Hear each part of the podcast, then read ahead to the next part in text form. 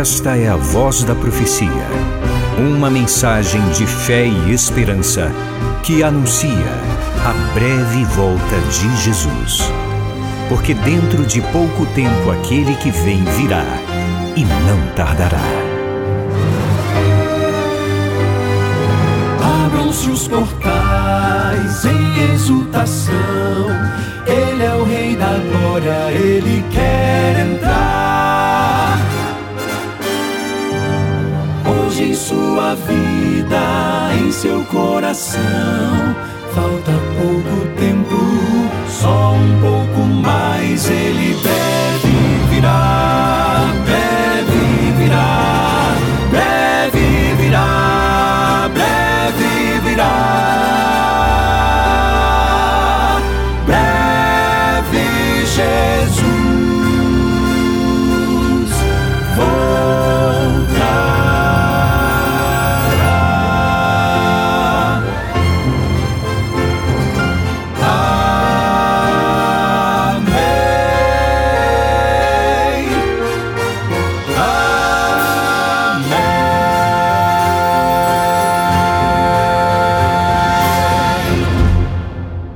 Bênção de Deus sobre você, sobre sua família. Um abraço para você que é nosso irmão em Cristo, católico, apostólico, romano. Um abraço também para você que é evangélico, você que é espírita, você que é pentecostal, independentemente da sua denominação religiosa, ou mesmo que você não esteja assim ligado a nenhuma igreja cristã, mas você nos dá o prazer da sua audiência, o carinho da sua amizade. Muito obrigado. Que o bom Deus abrace você nessa hora, lhe cubra de bênçãos, especialmente bênçãos espirituais, para que você tenha uma vida feliz, significativa, com propósito. Sabendo que o Senhor é maravilhoso e você é um filhinho, você é uma filhinha preciosa aos olhos dele. Eu quero, a partir de hoje, nos próximos programas, dizer uma palavra especialmente aos idosos. É, mas de repente você está me ouvindo agora e, e, você é uma pessoa nova aí, um juvenil, jovem, e você dirá, então não é para mim? Calma, serve para você também. Porque um dia você será um idoso, não é? Você será uma idosa. E talvez você pense assim, é pastor, mas no meu caso vai demorar. Olha, passa muito rápido, viu? Passa muito rápido. O tempo voa. E quem já tem mais experiência de vida, como eu tenho, sabe muito bem do que estou dizendo, como tudo passa rápido, não é? E olha aqui uma coisa também, não pense assim, ah, eu acho que eu não vou, não vou envelhecer, porque Cristo volta logo e eu não, não, não vou chegar a ficar uma pessoa velha. Tomara que isso realmente aconteça. Tomara que nosso Senhor Jesus Cristo venha logo e você que é um, um juvenil, um jovem, está me ouvindo agora você nem sequer chegue a envelhecer, como será maravilhoso isso, mas a gente não sabe quando Jesus virá. Nós cremos que ele virá logo, sim, mas eu costumo dizer que o tempo de Deus muitas vezes não é o nosso tempo, mas os planos de Deus são perfeitos. Jesus voltará no momento certo. E independentemente da gente estar novo ou velho, ou mesmo que aqueles que já morreram, né, confiantes em Deus, isso para eles não vai fazer diferença nenhuma, porque quando Cristo voltar em glória, está profetizado que os que morreram confiantes no Senhor, eles inclusive vão ressuscitar primeiro, e depois os justos que estiverem vivos é que serão glorificados. Então, como é maravilhoso confiar em Deus, né? Como é maravilhoso crer nele. Portanto, essa mensagem, como eu disse, ela tem um objetivo de alcançar primeiramente os de mais idade, mas eu penso que será relevante para todos. Billy Graham, no livro De Volta para Casa, escreveu assim: A velhice não é para os fracos. Olha, a velhice não é para os fracos. Sim, a velhice é uma fase desafiadora. É preciso ser forte para vivê-la e vivê-la bem. Eu leio Provérbios capítulo 20, verso 29. Está escrito assim: A glória dos jovens é a sua força, e a beleza dos velhos são os seus cabelos brancos. Repetindo, a glória dos jovens é a sua força, e a beleza dos velhos são os seus cabelos brancos. Provérbios 16, agora no verso 31.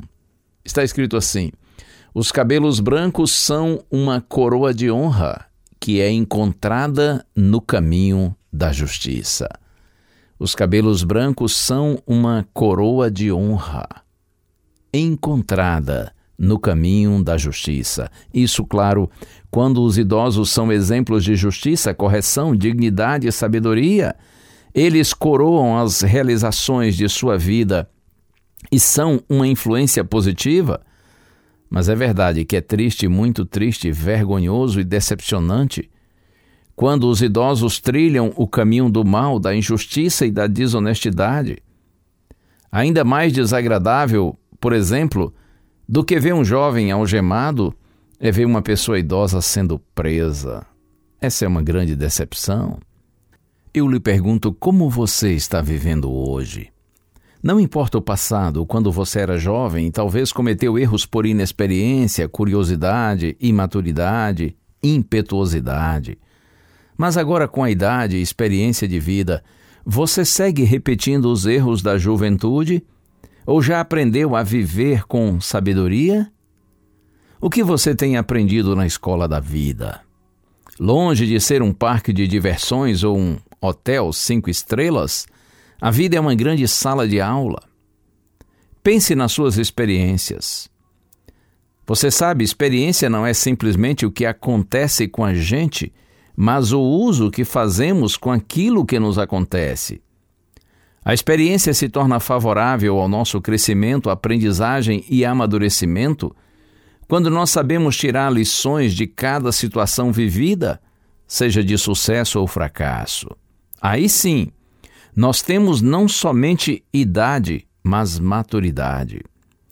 Eu gosto de dizer que não basta envelhecer, é preciso amadurecer. Assim é a vida. A gente vai vivendo e aprendendo somos eternos aprendizes. Eu até penso que quem acha que já sabe tudo, que não tem mais nada a aprender, já pode até mandar fechar a tampa do caixão. Misericórdia. Viver é aprender, crescer, amadurecer. Paulo, na primeira carta aos Coríntios, capítulo 13, verso 11, diz assim: Quando eu era menino, falava como menino, sentia como menino, pensava como menino agia como menino. Quando cheguei a ser homem, ou seja, adulto, desisti das coisas próprias de menino. E na primeira carta aos Coríntios, capítulo 14, verso 20, Paulo diz: Irmãos, não sejam meninos no entendimento, no juízo. Quanto à maldade ou à malícia, sim, sejam crianças, mas quanto ao entendimento, sejam pessoas maduras. Veja, devemos permanecer criança na malícia, simplicidade, humildade, disposição de aprender e perdoar. Porém, precisamos ser adultos no juízo, na maturidade. E nos próximos dias a gente vai pensar mais sobre esse sobre esse tema, sobre esse assunto. Inclusive coloquei o título da mensagem Velho é seu pai. Ou nos próximos dias eu explico melhor isso. Deus abençoe você, seja você novo, seja você uma pessoa idosa. Coloque sua confiança no Senhor e viva com dignidade, porque vale a pena viver com Deus e a vida com Deus nos transforma, nos dá sentido, nos dá propósito. Quem vive com Deus compreende a razão da vida, porque sabe de onde veio, onde está e para onde vai. Um dia o Salvador virá, um dia esclarecerá,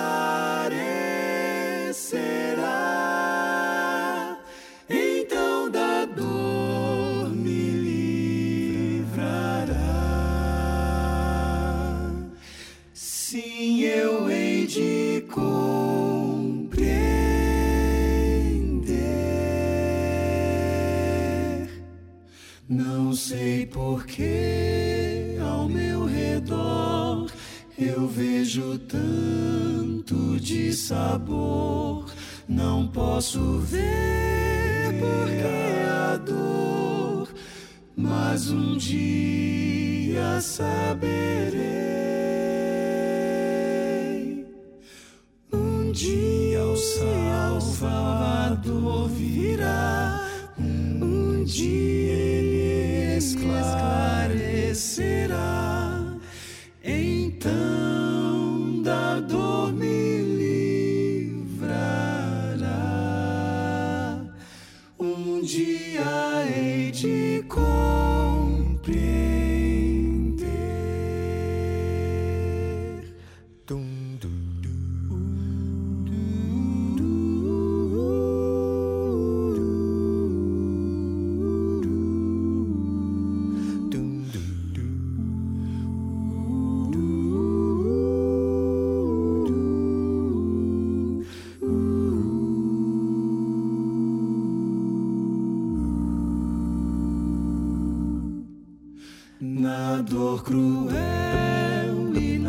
aflição, eu vejo a tua bondosa mão a me guiar na escuridão.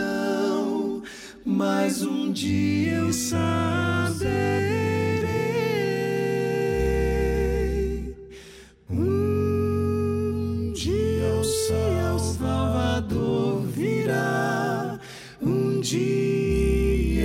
Esclarecerá. Então da dor me livrará. Um dia hei de compreender. O Salvador virá. Um dia ele esclarecerá. Então da dor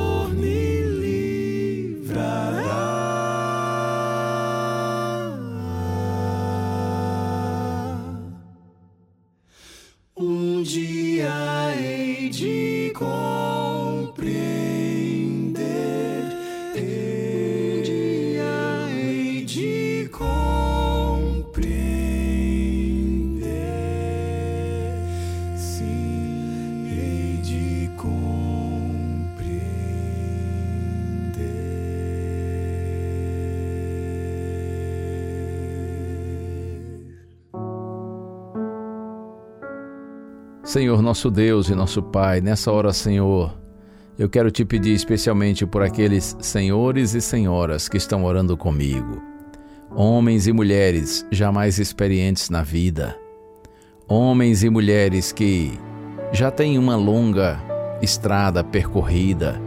Ó Deus, dá a esses teus filhinhos e filhinhas a certeza de que são profundamente amados por ti, Senhor. E se tu estás preservando a vida deles, é porque tu tens algo a fazer neles e através deles. A missão desses homens e mulheres ainda não acabou. Por isso, Pai, nós os colocamos nas tuas mãos e te pedimos, santifica-os, Senhor, na verdade, para que eles tenham uma vida digna. Oramos em nome de Jesus. Amém.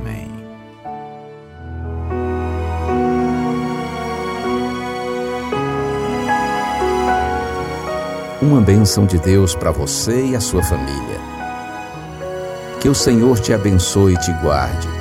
O Senhor faça resplandecer o seu rosto sobre ti e tenha misericórdia de ti. Que o Senhor sobre ti levante o seu rosto e te dê a paz. A Voz da Profecia é um programa da Igreja Adventista do sétimo dia.